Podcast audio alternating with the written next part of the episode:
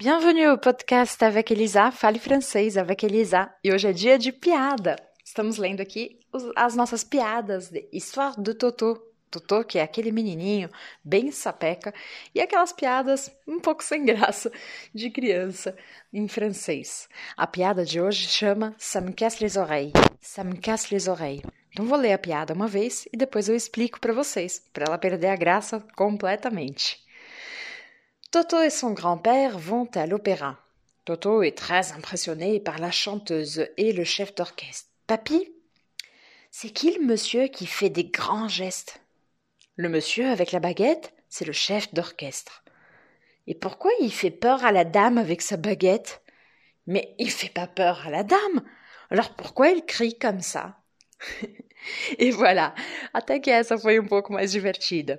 Sam casse les oreilles, o título dessa, desse poema, faz referência ao fato de que algo incomoda os ouvidos, e é uma expressão em francês, ça me casse les oreilles. Eu poderia falar, tu me casses les oreilles. Allez Théo, tu me casses les oreilles. Arrête de pleurer.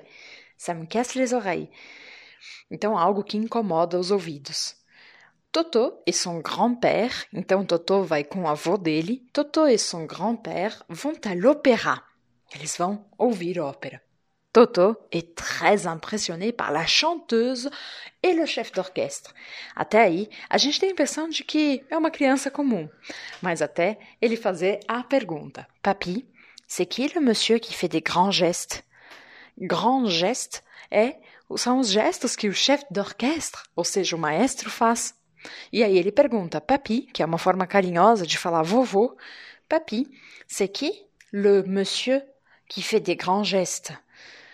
E o papi dele, o avô, responde, le monsieur avec la baguette? La baguette, cuidado, aqui não é baguette de comer, mas é a mesma palavra que a gente usa para falar uma batuta, nesse caso. Ou um, poderia ser uma baqueta, ou poderia ser um hashi, enfim, muitas palavras usam a palavra baguette, baguette. C'est le chef d'orchestre. E o Totô pergunta: Et pourquoi il fait peur à la dame avec sa baguette?